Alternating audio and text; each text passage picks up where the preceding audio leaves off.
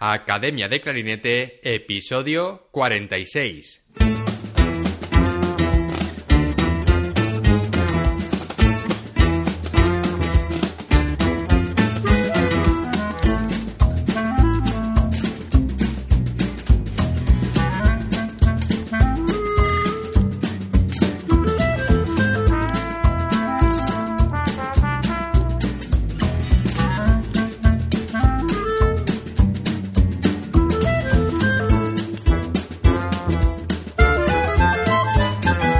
Bienvenidos a Academia de Clarinete, el podcast donde hablamos sobre aprendizaje, comentamos técnicas, consejos, entrevistamos a profesionales y hablamos sobre todo lo relacionado con el clarinete. El invitado de hoy es Javi Martínez, clarinete solista de la Orquesta Sinfónica de Radio Televisión Española. Javi inició sus estudios musicales de clarinete en la Escuela Municipal de Música de Meco y posteriormente ingresó en el Conservatorio Profesional de Música de Alcalá de Henares, en Madrid. Más adelante estudió en el Conservatorio Superior de Música de Madrid. A lo largo de su carrera musical ha estudiado y realizado cursos de perfeccionamiento con Vicente Alberola, Anthony Pay, Joan Enrique Yuna, Justo Sanz, Javier Balaguer, Enrique Pérez, entre otros. Ha pertenecido a jóvenes orquestas como la Jonde, la Orquesta Escuela de la Orquesta Sinfónica de Madrid, la Joven Orquesta de la Comunidad de Madrid y la Academia Orquestal Nacional de Lyon. Fue invitado dos años consecutivos al Festival Music Master Course in Kazusa, realizado en Tokio, Japón, un curso de música de cámara y orquesta dirigido por el prestigioso director de orquesta Alan Gilbert. Como solista ha colaborado con distintas agrupaciones interpretando obras de Weber, Ponchielli y Dondain. En el año 2011 fue semifinalista del concurso internacional de clarinete de Debussy. Además, ha sido invitado para tocar con otras orquestas como Les Dissonance en Francia, la Orquesta de Extremadura, la Orquesta Sinfónica de Madrid o la Orquesta de Cadaqués. En este episodio hablaremos de sus inicios con la música y cómo empezó con el clarinete, de sus profesores principales, de su día a día en la Orquesta de Radio Televisión Española y cómo vive el proceso de grabación y retransmisión de conciertos en directo, hablaremos del solo de las variaciones concertantes de Ginastera, uno de los solos de orquesta más difíciles del repertorio y del cual tiene una grabación de un concierto en directo. Dejo el enlace en las notas del programa para que lo podáis escuchar. De qué manera se prepara y estudia cuando tiene que tocar un repertorio tan difícil técnicamente. Hablaremos también de la décima sinfonía de Shostakovich y de muchas cosas más. Pero antes de nada, como siempre, a academiadeclarinete.com la primera academia de clarinete online para hispanohablantes, donde tienes a tu disposición clases grabadas en vídeo con ejercicios, técnicas, repertorio y todo lo que necesitas para mejorar como clarinetista. Échale un vistazo al apartado de masterclasses, donde nuevos profesores irán colaborando regularmente para hacer de esta academia un lugar de referencia y aprendizaje para toda la comunidad de clarinetistas de habla hispana. Y ahora sí, vamos a dar paso a la entrevista. Javi, bienvenido al podcast. Un placer tenerte aquí. Muy bien, David, el placer es mío. ¿Qué tal? Bueno, Javi, vamos a empezar hablando un poco sobre tus inicios con la música y tu trayectoria con el clarinete para aquellos que no te conozcan. Así que cuéntanos, ¿cómo empezaste con la música y por qué elegiste ese instrumento? A ver, pues eh, yo empecé con la música un poco por casualidad. Eh, porque, bueno, en el pueblo donde resido y de, donde, de donde era, que es, un pueblo que se llama Meco, que está al lado de, Alcalá de Henares, eh, he sido siempre de, aquí y, bueno, pues eh, cuando yo era pequeño, pues la verdad es que era un pueblo muy pequeño, de, más o menos 3.000 habitantes, pero ahora pues actualmente la verdad es que se ha convertido en un pueblo mucho más grande, al ser un pueblo que, que no está muy, muy eh, lejos de Madrid, pero, pero ahora la verdad es que eh, se está súper a gusto porque es un pueblo que tiene de todo, pero, pero claro, cuando yo era pequeño era, eh, era había mucha menos población y, entonces pues no había tantísima, tantísimo ocio ni, ni tantas actividades culturales como, como te puedes encontrar en el día de hoy, ¿no? Entonces, bueno, pues fue un poco de casualidad, como te digo, porque eh, todo esto surgió a raíz de que llegó un músico militar eh, que contrató al ayuntamiento pues para, para, que fuera poco a poco formando músicos y, con la intención pues de crear una agrupación musical, una banda. Y entonces, pues bueno, pues eh, yo a raíz de que se, se, apuntara mi primo mayor, pues me apunté yo también un poco como eso que, de que es tu primo mayor, es, tu vecino y, y, se apunta él, pues me voy a apuntar yo también, ¿no? De esto que, esto que hace lo que, lo que hace, lo que hacía tu primo mayor. Y entonces, pues, poco a poco, pues, empezamos con el solfeo y, bueno, y la verdad es que se me, se me daba bastante bien y, lo que hacía este profesor, que se llama Paco Molina, un músico militar, que luego estuvo durante muchos años a cargo de la, de la banda, eh, pues fue pues eh, ir eligiendo a los que a lo mejor eh, los que sacábamos mejor nota en solfeo, pues, pues nos dejaba elegir instrumento, ¿no? Y me acuerdo yo que pues, pues un día pues yo era de los primeros de elegir instrumento y entonces pues trajo unas grabaciones en un, en un radio cassette, yo creo que incluso eran con cintas de cassette. O sea que imagínate cómo se escuchaba eso. Y entonces, pues ponía las grabaciones, pues ahora vamos a escuchar el clarinete, ahora vamos a escuchar el saxofón. Y entonces, pues a mí pues me, llamó mucho la atención la pieza y, el sonido del clarinete.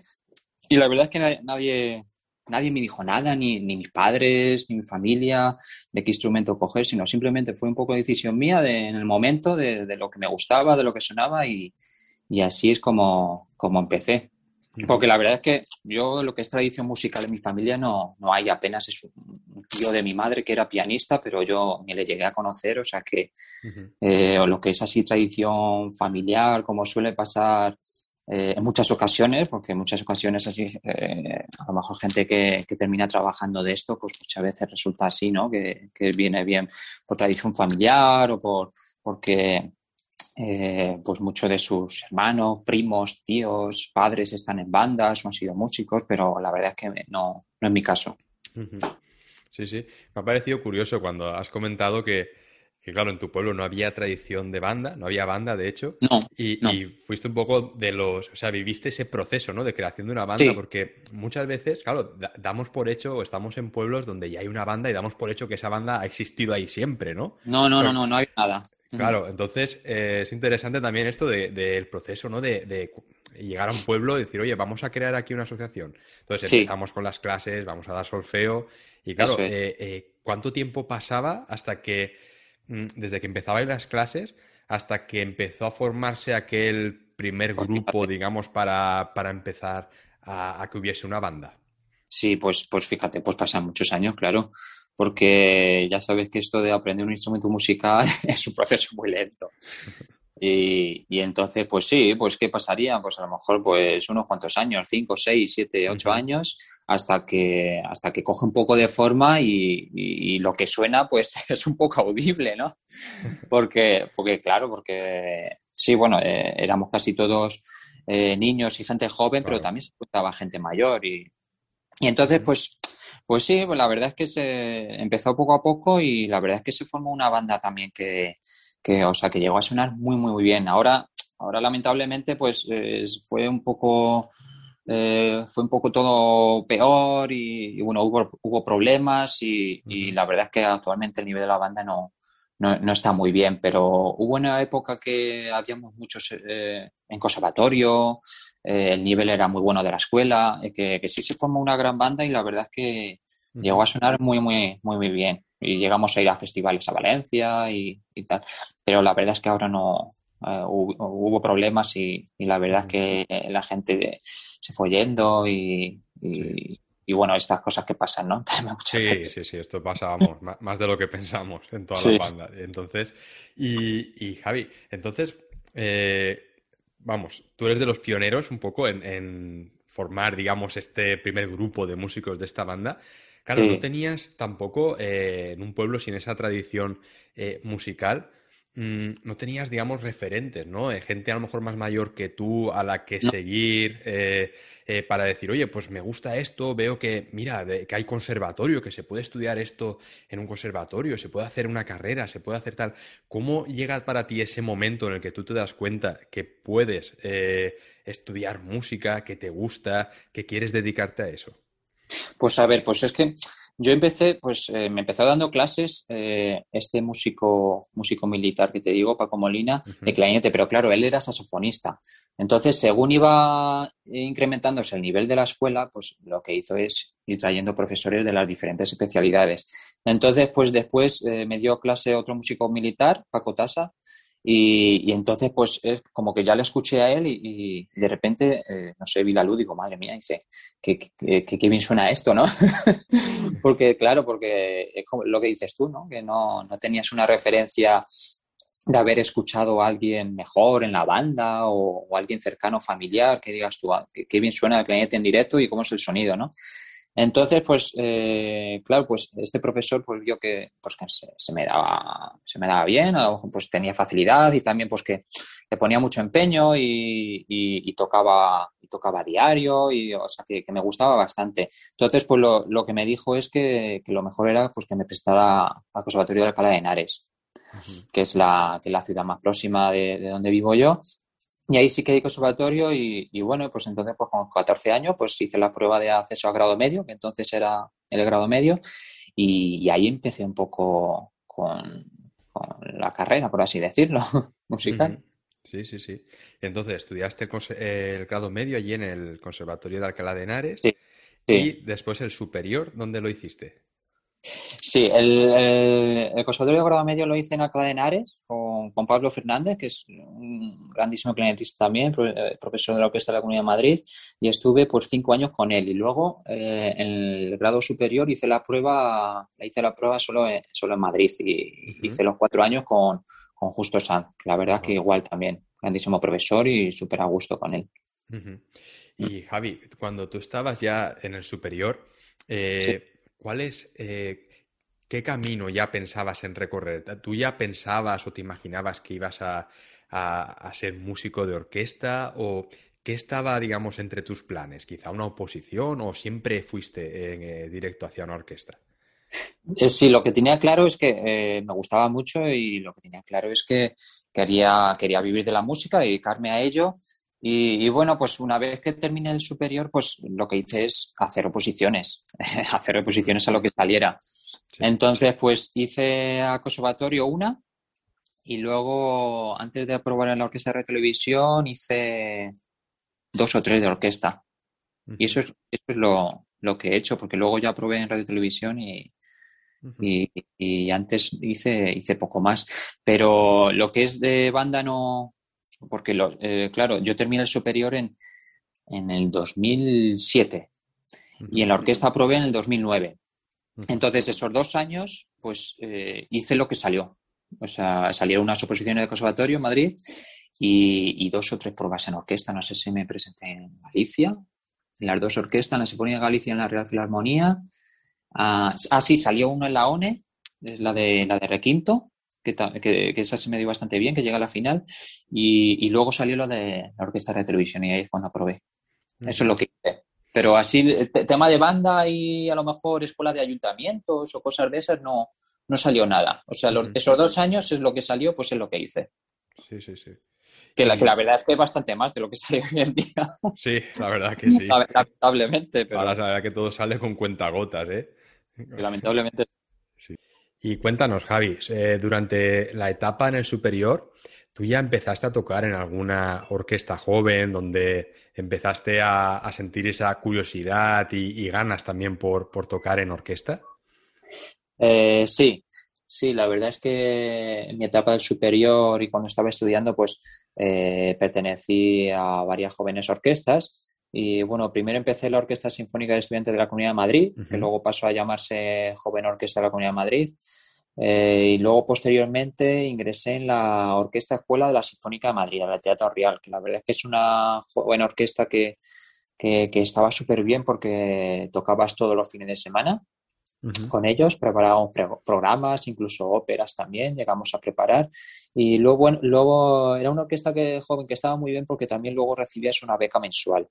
Entonces, pues bueno, pues para la época de estudio, pues siempre la verdad es que venía muy bien.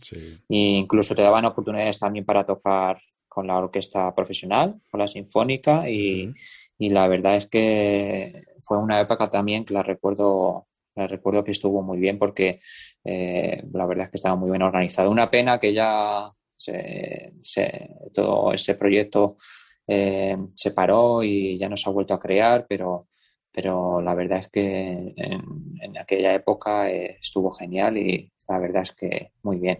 Y, y, entonces, pues eh, luego también pues hice las pruebas a la Honde eh, la primera vez que la podía hacer, porque eh, me acuerdo que te exigían o estar en un curso mínimo de grado superior o tener como mínimo, no me acuerdo bien, una edad o no, sé. Bueno, el caso es la primera vez que las podía hacer y bueno, me quedé muy contento, no sé, quedé en bolsa y, nada, pues estuve en dos encuentros eh, de cámara.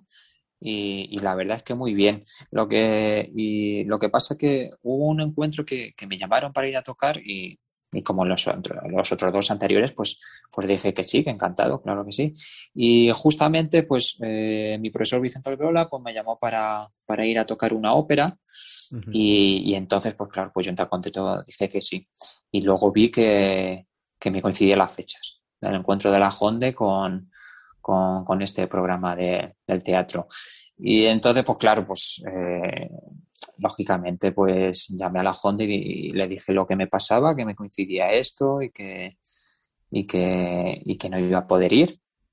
Y entonces, pues me dijeron que vale, en un principio me dijeron que vale, que muy bien, pero, pero que después ya para las siguientes pruebas, pues cada vez que presentaba los papeles me ponía que, que no podía presentarme por, por, una falta grave de, como, de compromiso con la orquesta o algo así me, me, indicaban. Curioso, ¿eh? Sobre todo que, orquestas así jóvenes que se supone que son orquestas que deberían estar preparando a, la gente para conseguir eso, ¿no? Que tú estabas haciendo ya, digamos, eh, que sirvan de trampolín para un trabajo en una orquesta profesional y que de repente, por haber conseguido eso, que te cierren las puertas de esa manera, ¿no? Y además que digan que es por falta de, compromiso.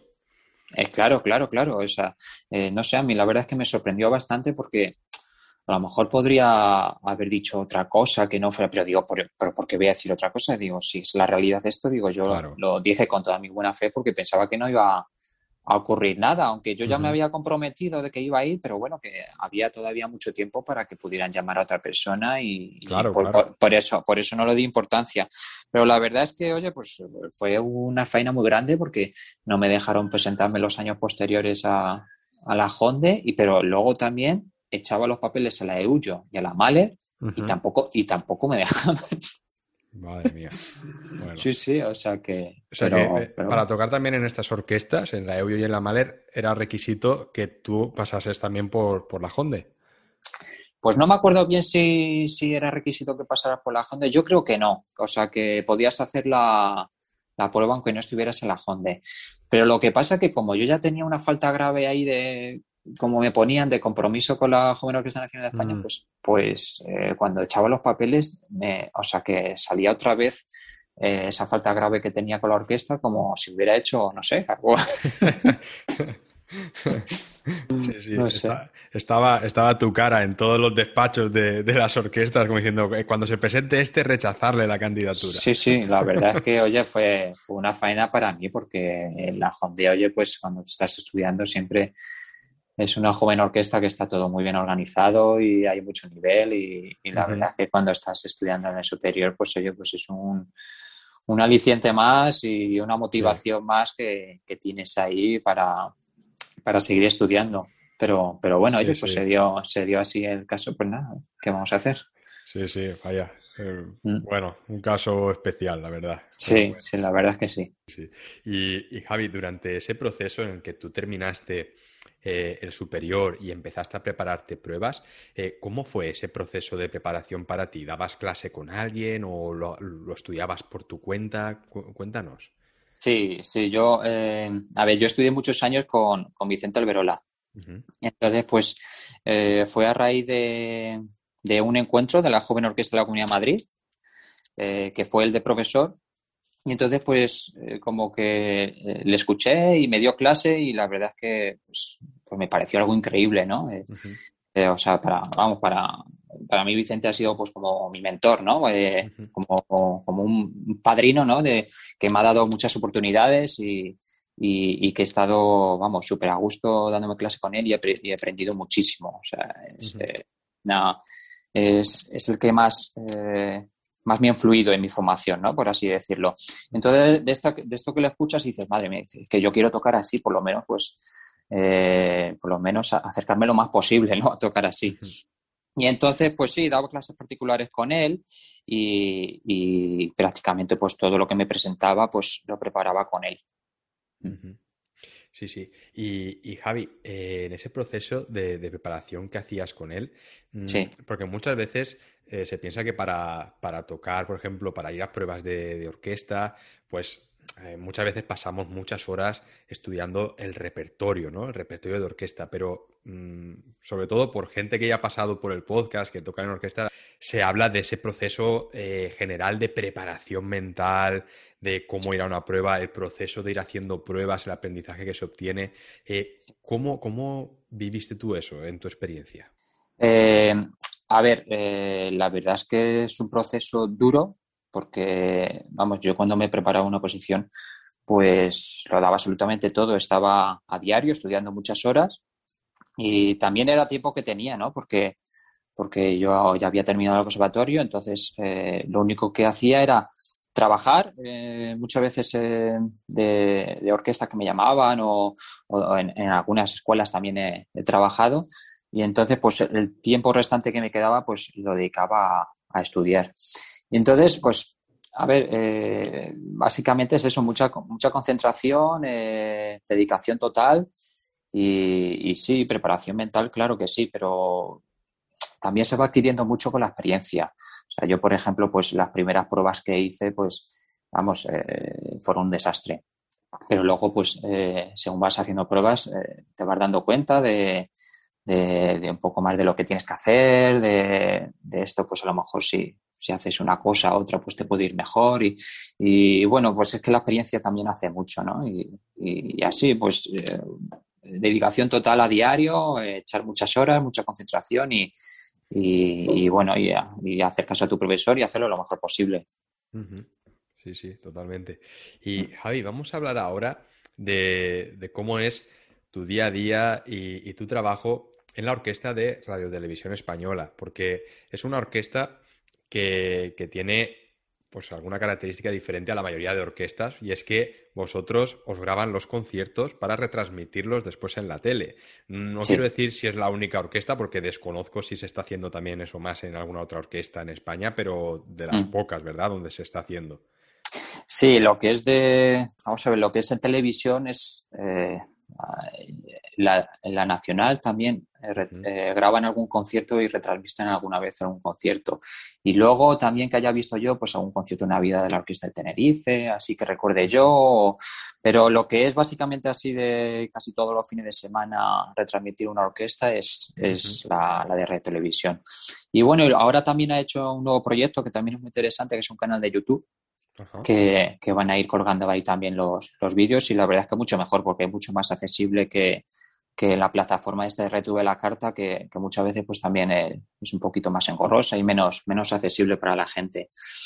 Y, nada, pues eh, lo que es, eh, a ver, pertenecer a una orquesta de radio televisión, pues la verdad es que a, mí es algo que, que, me atrae mucho, es algo que me gusta mucho porque, porque, porque claro, luego siempre te puedes escuchar, ¿no? Y, y eso, pues, la verdad es que es como hacer un CD o un DVD todo, todos los fines de semana.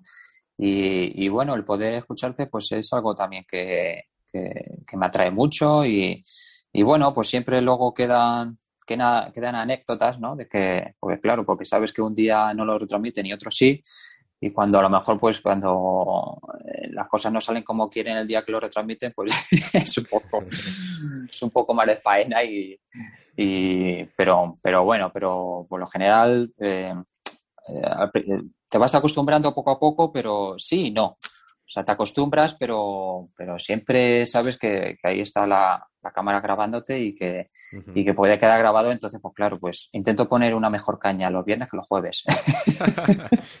sí, sí. O sea que... Claro.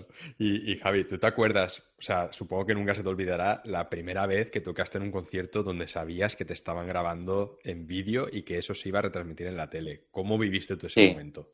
Sí, sí, pues la, pues la, verdad es que a ver, pues con nervios, por supuesto, claro, con nervios, pero sobre todo es al principio, cuando estás de prueba a lo mejor en la orquesta, cuando has, pasado una, una oposición muy dura, porque, porque claro, las oposiciones a la orquesta son súper duras y, con mucha eh, con mucha competitividad y hay gente muy buena y muy preparada. Entonces, claro, una vez que apruebas, pues es como que sientes al alivio como decir, wow, dice que ya he aprobado, ya lo he hecho, pero claro, luego tienes el periodo de prueba, ¿no? Y entonces, pues bueno, pues eh, quieres tocar lo mejor posible, que tus compañeros estén a gusto con lo que escuchan, con lo que haces. Y, bueno, pues al principio, pues, pues yo qué sé, pues tengo anécdotas, por ejemplo, pues, eh, pues de los nervios, cosas que pasan, pues a lo mejor eh, pues haces algún fallo, ¿no? Y a lo mejor pues cuando estás en, eh, en periodo de prueba, pues siempre te sienta mal. y me acuerdo de una anécdota de, además, uno de los primeros conciertos. Es tocando Petrushka, el ballet de Stravinsky. Además, es una obra muy difícil. Bueno, pues de esto que eh, despistes que tienes, pues eh, acuerdo que había unos, unos golpes rítmicos de, la caja, creo que eran dos cajas tocando, así muy fuertes, y después, pues eh, seguidamente, sin corte alguno, pues hay unos, unos acordes a, dos clarinetes. Entonces, pues de esto que empiezas a contar y, que te quedas clavado y dices, ¿cuánto van? Y, de esto que, que, no, que no entras. Y el segundo clarinete tampoco entra. Entonces el director en vez de seguir se quedó así parado y como dándome la entrada. Y yo dudando. Y fue un buen momento. Y yo dudando, digo, ¿toco? ¿No toco? ¿Toco? y, como vi que no seguía, pues entonces ya toqué. Pero claro, se escuchó solo mi voz porque el segundo planeta no entró. Entonces pues hice yo, pam, pam, pam. Y yo después ya sigo la orquesta. Digo, hala, venga. digo, no, digo, digo, no pasa nada. Y después lo ves en vídeo y dices, pues bueno, pues ahí ha quedado. Ahí te enfoca en un momento ahí que te quedas parado porque Pues claro, los cámaras muchas veces pues lo que hacen es el realizador va antes y él, sigue con la partitura, eh, las intervenciones de, de cuándo entra un instrumento, de cuándo entra otro, porque claro, ellos tienen que dar las indicaciones a las cámaras en cada momento.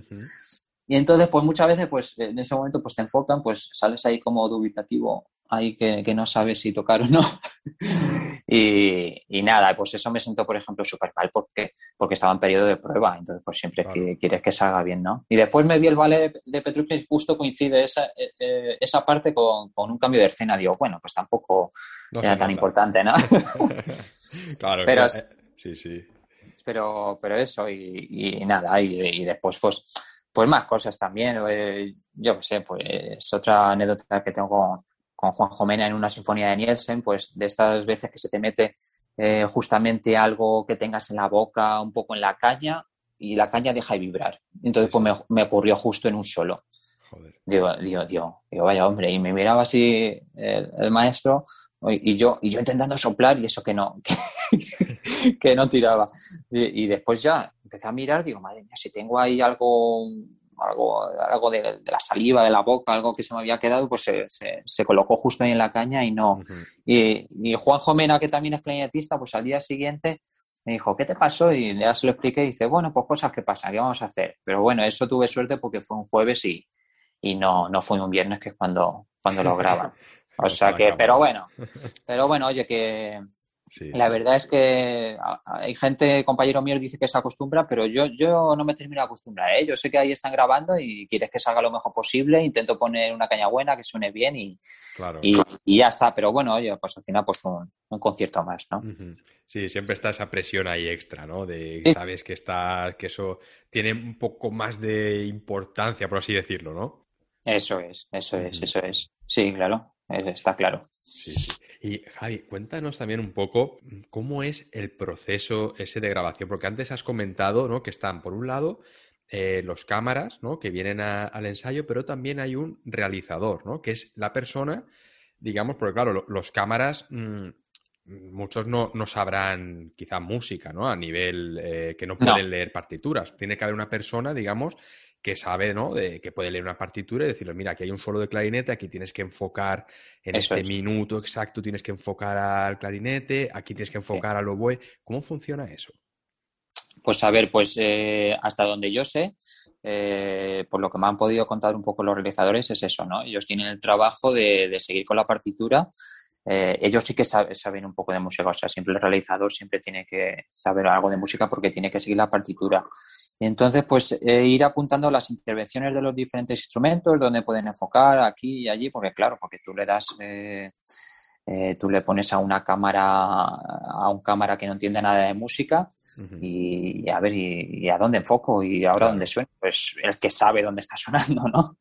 Entonces, pues los realizadores básicamente hacen eso, ¿no? Es como que van encajando en un minutaje las diferentes intervenciones de, los instrumentos y los cámaras, pues tienen un papel en la misma cámara que con el, con el minutaje, entonces, pues se van intercambiando las cámaras, depende dónde enfocan un instrumento a otro y, eso es lo que van haciendo. Y bueno, y, ya te digo que no saben nada de música las cámaras porque en muchísimas ocasiones empiezan a hablar entre ellos y no se dan cuenta que a lo mejor está tocando la orquesta en piano o lo que sea y se les escucha a ellos hablar, se les escucha en todo el teatro.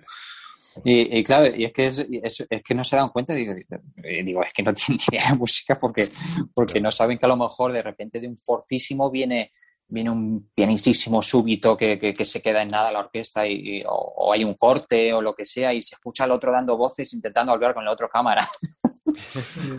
o hace muchísimo ruido, ruido también moviendo eh, con las ruedas, moviendo las cámaras, con el, con el anclaje de, que tienen, pues eh, se van moviendo a, a, través del escenario y, y, muchas veces también hacen mucho ruido, no, muchas veces no tienen cuidado, no, no llegan a comprender lo que es el, el escuchar a una orquesta de música clásica en directo, de, que hay que estar un poquito más en silencio para, escuchar, todo mejor y, bueno, pues esto es un poco así, todas las semanas. Sí, sí. Y Javi, me comentaste también que ahora eh, algunos de, los solos y, vídeos que, están grabados con la orquesta los estás compartiendo también en un, en un canal de YouTube, ¿verdad? Sí, esto pues eh, pues hace un año más o menos, pues que empecé, pues no sé, cómo esto que, pues a lo mejor eh, me coincidió una época que tenía un poquito más de tiempo y, empecé a pensarlo, digo, pues voy a, voy a subir alguno de los solos a lo mejor porque eh, muchas veces eh, sobre todo al principio me grababa los conciertos y, luego lo escuchaba. Después ya se creó la plataforma esta de Retuve la Carta y los podía escuchar ahí. Entonces, pues muchas veces los solos que más me gustaban, pues lo que hacía era descargármelo y bueno, lo tenía en el ordenador y de vez en cuando lo escuchaba. Entonces, pues tenía muchos vídeos guardados. Entonces, pues lo que hice era pues como un montaje así, pues para, para, pero lo que es solo el, lo, solo el clarinete. A lo mejor una sinfonía, en una obra, pues solo como que enlazada, enlazaba lo solo del clarinete, lo edité un poquito con mis conocimientos básicos de edición que tengo. Y, bueno, al principio me costaba un poquito más, pero después ya eh, fui cogiéndole un poquito más de soltura a la cosa. Y, nada, pues, pues lo que hice es eso, pues ir subiendo poco a poco vídeos y, bueno, es algo que tengo intención de, de seguir haciendo, ¿no? Según eh, según vaya pasando el tiempo, pues a lo mejor así de los solos más importantes que, considero que, están bien para clarinete y que la gente puede escuchar, pues eh, un poquito más de repertorio, a lo mejor, pues, pues ir subiéndolo poco a poco y ir creándome hay un, un, canal, ¿no? Pues con varios solos de orquesta que la gente puede escuchar y que, y que, no sé, pues una cosa más ahí de, que tengo de, de distracción y de yo creo que, puede venir bastante bien también muchas veces a los estudiantes que quieren escuchar a lo mejor algún un solo de orquesta, pues muchas veces si en el momento no tienen tiempo de escuchar la sinfonía entera, pues a lo mejor pues coger los fragmentos donde, donde están los solos de clarinete o no sé. Mm. Sí, sí, muy buena idea. Y a mí me gustaría hablar de, de, un solo en concreto que he estado, que he estado escuchando y que tú tienes grabado y que para todos los clarinetistas que lo conozcan saben que es de los más difíciles que se puede tocar eh, como repertorio orquestal y que son las variaciones concertantes de Ginastera. Que lo tienes grabado y además una grabación en, que fue en directo, dificilísimo y la verdad que, es una muy buena grabación. Y además aprovechando la, la, dejaré, dejaré el enlace en las notas del programa para que la gente también pueda, pueda verla y también si no la conocen que lo, que lo escuchen porque vale la pena. Y cuéntanos, Javi, sobre ese solo, eh, ¿cómo fue mm, tu proceso de, preparación? Porque claro, ya no es el hecho de, tocarlo en un concierto, sino saber que tienes que tocarlo, que va a estar grabado. Eh, ¿cómo, te preparas tú para tocar este tipo de, de repertorio donde son tan difíciles técnicamente? Sí, pues sí, la verdad es que, vamos, yo es, si no el más difícil, pues uno de los solos más difíciles a los que me he tenido que enfrentar, pero bueno, eso ya, ya lo sabía, ¿no? Cuando, cuando vi el programa digo, digo, bueno, pues aquí ya, ya viene y hay que estudiarlo, hay que ponerse a estudiarlo a tope y, y eso es lo que hice, ¿no? A ver, es cierto que cuando un solo es muy difícil técnicamente, pues, pues requiere muchísimo más estudio que, un solo a lo mejor cuando es más lento, más expresivo. Y entonces, pues yo lo que básicamente eh, hago es el estudio lento. O sea, más que el estudio lento, pues como se suele decir, como a cámara lenta, ¿no? Eh, que, es, que, es, exactamente como, como tocas el pasaje rápido, pues intentar quedarte con ello, pero hacerlo lento.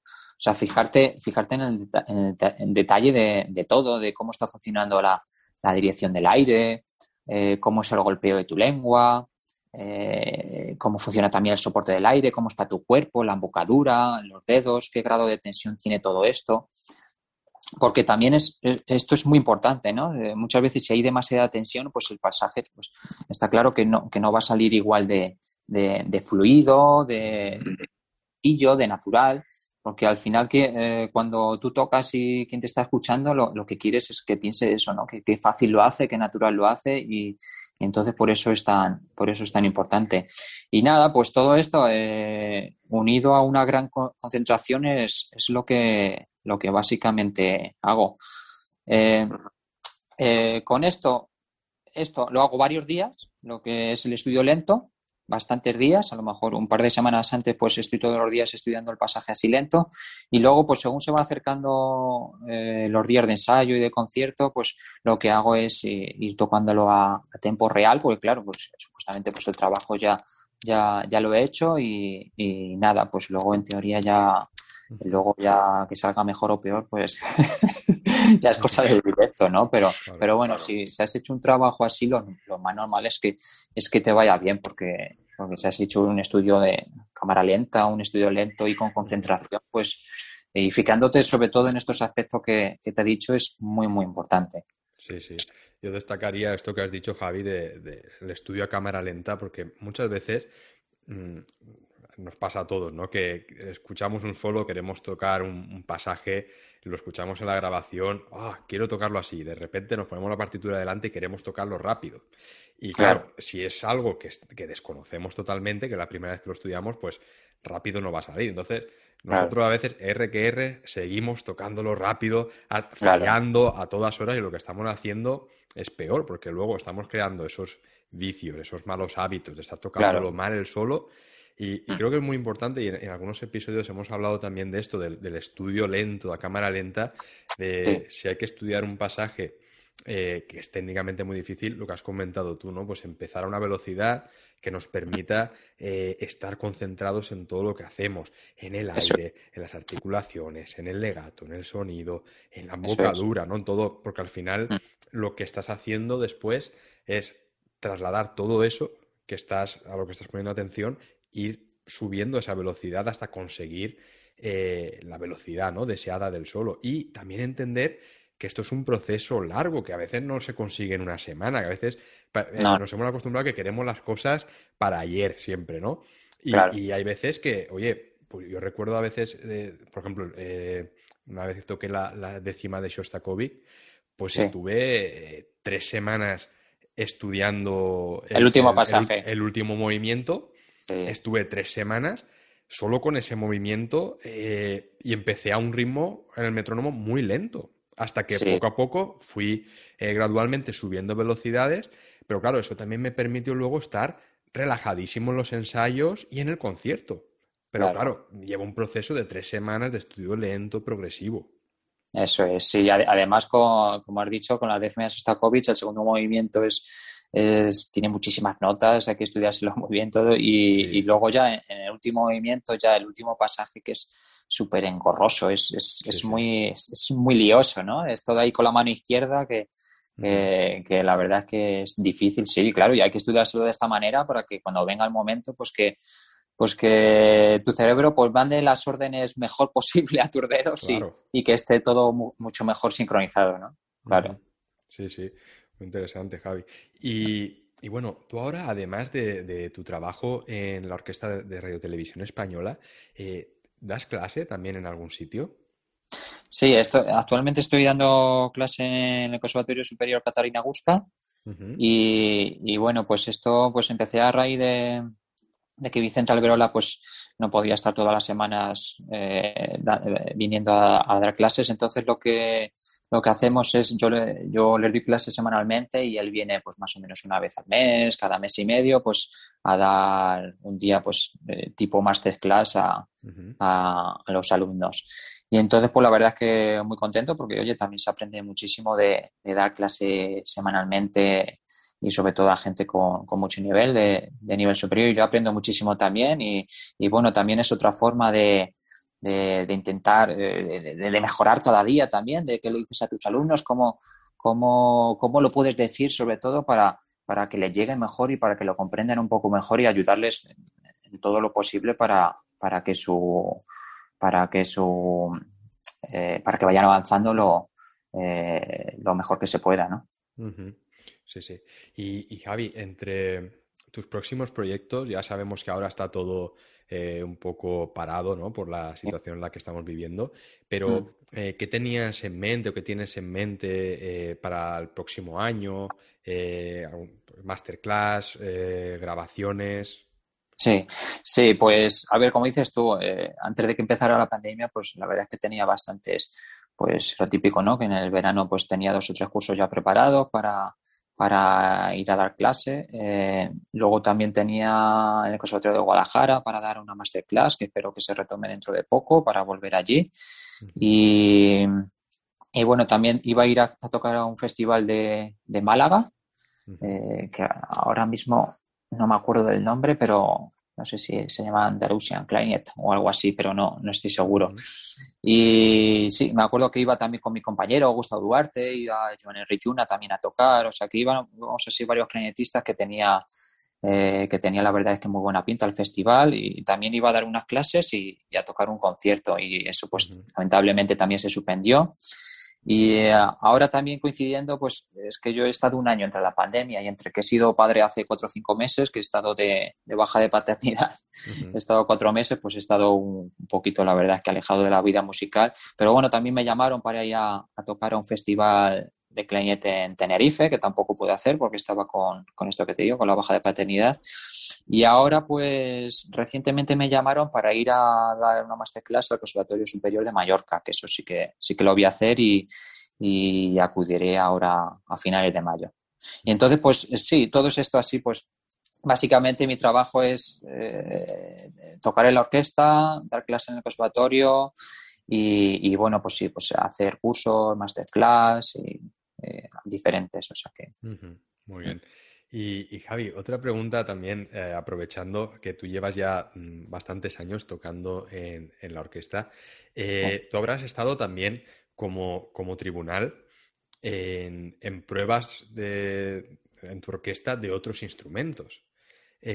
¿cómo, ¿Cómo te enfrentas tú, por ejemplo, cuando te dicen, oye, tienes que estar el mes que viene en la, en la prueba que hay de percusión o en la prueba que hay de trombón, cuando tú, claro, no eres un especialista en ese instrumento. ¿Cómo, cómo lo, vives tú y en, qué cosas te fijas cuando tienes que estar en un tribunal de esas características? Sí, pues a ver, eh, la verdad es que es complicado. Sobre todo a lo mejor cuando, cuando los primeros aspirantes, pues eh, te, empiezas a encontrar un poco, ¿no? De a ver cómo evalúo yo esto, a ver eh, y sobre todo lo que dices tú, sobre todo percusión es más difícil, claro. Pero al final, pues intentas un poco hacer pues lo que, lo que harías en clarinete, ¿no? Si estás escuchando a alguien de, de, tu, de tu instrumento.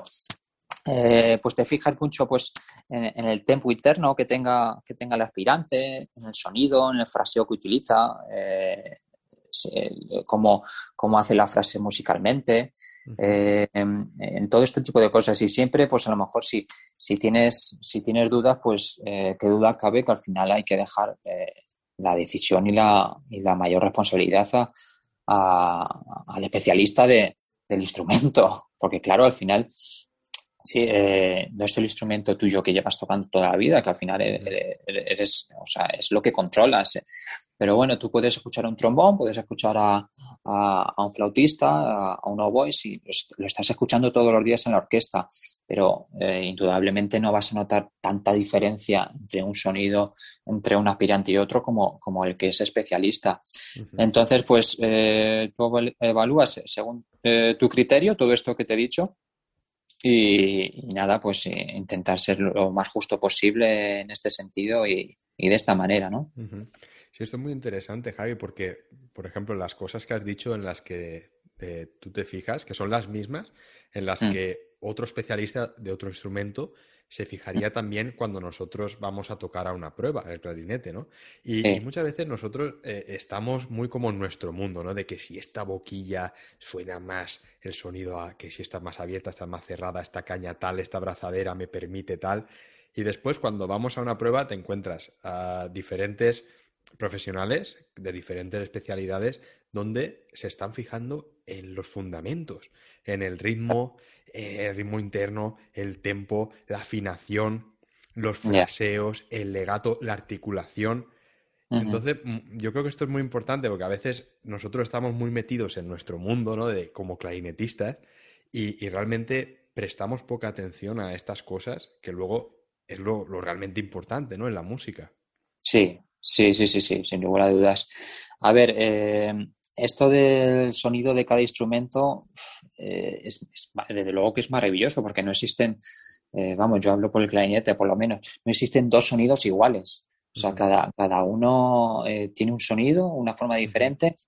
Y bueno, pues al final lo que, vamos, lo que yo creo es que tú tienes que estar a gusto con tu sonido, con lo que tú haces, y si te apetece cambiar de boquilla, cámbiate, si te apetece cambiar de, de, de marcar, de número de cañas, cámbiate, pero, pero al final pues cada uno tenemos un sonido y lo que tienes que intentar conseguir es un sonido de calidad.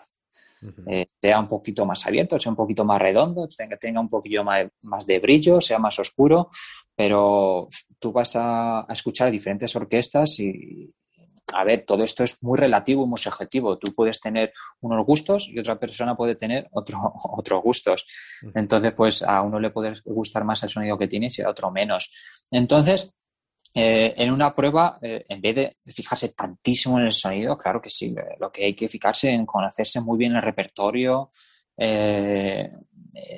fijarse mucho en el tempo, en lo que haces musicalmente y todo este tipo de cosas, porque al final el sonido, pues eh, cada uno tenemos un sonido y conseguir un sonido de, la mayor calidad posible, sin lugar a dudas, pero, pero al final tampoco obsesionarse mucho si es, si es muy, muy oscuro, si es muy brillante, si, este Sí, sí, muy importante, Javi, eh, porque muchas veces eh, lo que hablábamos, ¿no? Que está, estamos como muy centrados en cómo nos va a sonar y, y, lo que has dicho creo que es muy interesante, ¿no? Que no hay dos clarinetistas que suenan iguales. Eh, el sonido también es algo muchas veces subjetivo y sí que es verdad que a veces pues en, una orquesta o en una sección eh, de clarinetes mm, va a encajar mejor un determinado tipo de sonido que otro. Y, también por eso muchas veces pues las pruebas, esas cosas, pues las tienen en cuenta también los especialistas. Eso es, sí, claro, claro, sin lugar a dudas. Eh, al final, eh, también muchas veces el sonido es importante, que, tu sonido también empaste y que encaje en, la, en la sección, eh, que, controles muy bien la afinación, más que el tipo de sonido que sea, ¿no? es importantísimo que empaste y que afines.